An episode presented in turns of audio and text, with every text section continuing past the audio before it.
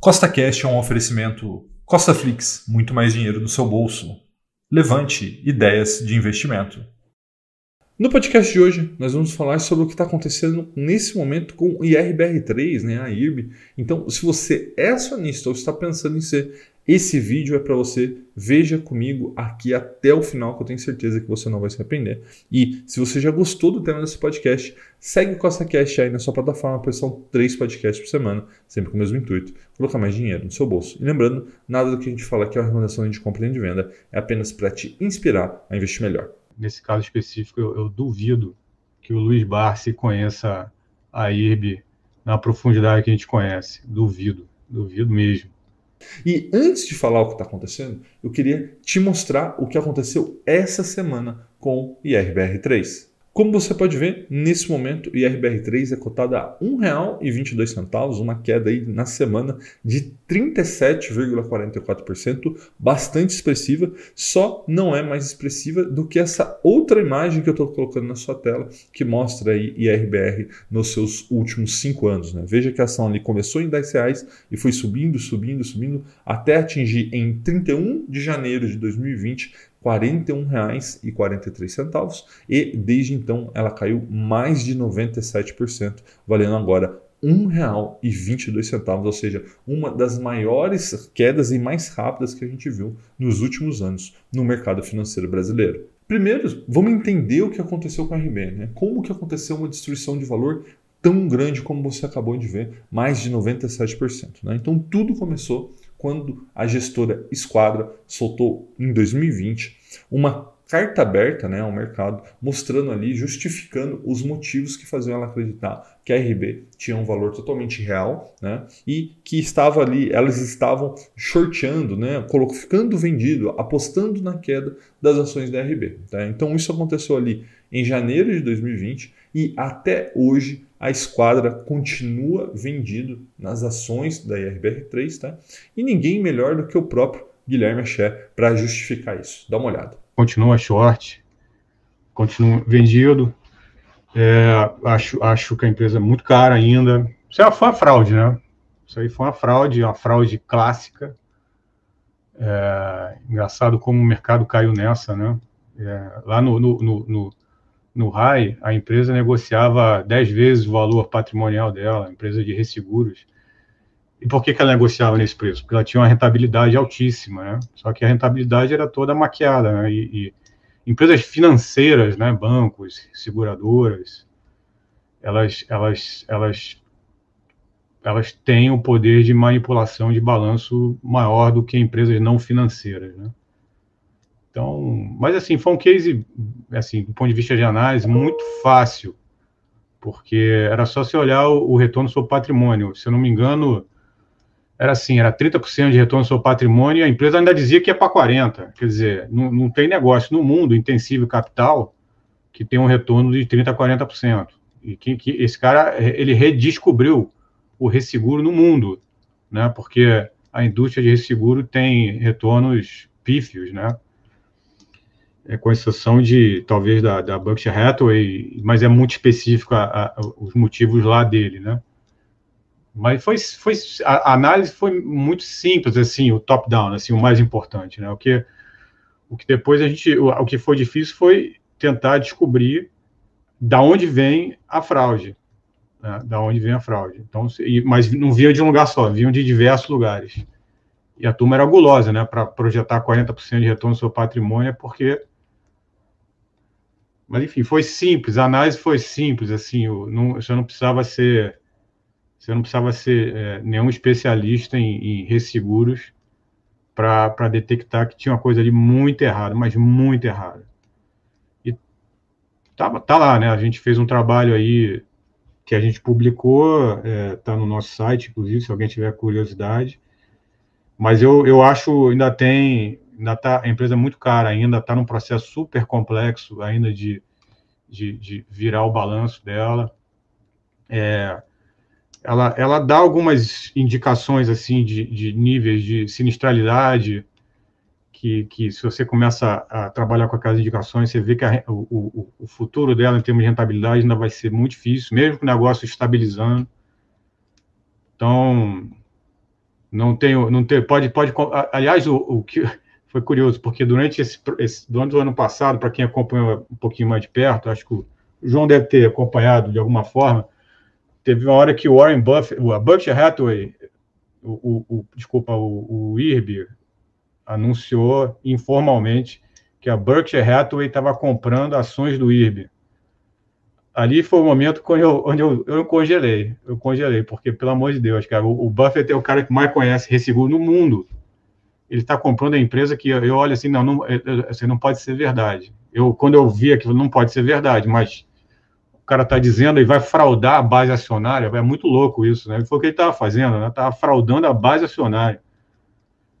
Enfim, mas não, essa, essa ação ainda vai cair mais. No entanto, diante de uma queda tão grande como essa que a gente viu, muitos grandes investidores começaram a comprar ações da RB, acreditando que em algum momento ela poderia se recuperar. Tá? E entre um desses grandes investidores que está comprando IRB está o Luiz Barsi, né, o maior CPF da Bolsa Brasileira, que inclusive comentou recentemente sobre esse investimento que ele fez. Dá uma olhada. Eu interpreto o seguinte: a IRB é uma empresa que tem dois grandes acionistas. Os dois maiores acionistas da IRB são dois bancos. E não é o Warren Buffett, não. Não, não é. Não, porque alguém, Fake news. né? alguém já Fake news. insinuou que talvez ele fosse que ele fosse participar de uma de uma estrutura melhor Aham. em termos de seguro. Mas são o Bradesco, tá certo, e o Itaú. É, eu costumo dizer o seguinte. Eu interpretei que tanto o Bradesco como o Itaú, eles foram responsáveis por indicar aquele gestor que fez e que promoveu né, uma administração fraudulenta. Está correto? Hoje é, é, é voz corrente disso. E o próprio administrador está sendo processado nos Estados Unidos em virtude de ter é, relatado e oferecido informações não, não, não válidas, tá certo? Informações. Então, o que, que aconteceu? Esse, esse administrador, ele teve a oportunidade de apresentar lucros, lucros inexistentes, lucros que não haviam, que não existiam. É, então, o que, que aconteceu? Esses lucros inexistentes tiveram um benfeitor ou dois benfeitores maiores. Eles foram através de dividendos, é isso? Lucros inexistentes, dividendos indevidos. Foram destinados a quem? Foram destinados ao Bradesco e ao Itaú. Então, a responsabilidade de eh, fazer ressurgir essa empresa está na mão deles, tá? não está na mão dos acionistas. Não foram os acionistas que, eh, que, que promoveram a administração fraudulenta. Então, o que, que aconteceu? E isso gerou o quê? Gerou uma preocupação muito grande, acredito eu, para esses próprios acionistas, e eles acabaram buscando o quê? Buscando eh, fazer com que a empresa tivesse uma, tivesse uma auditoria profunda, não é isso?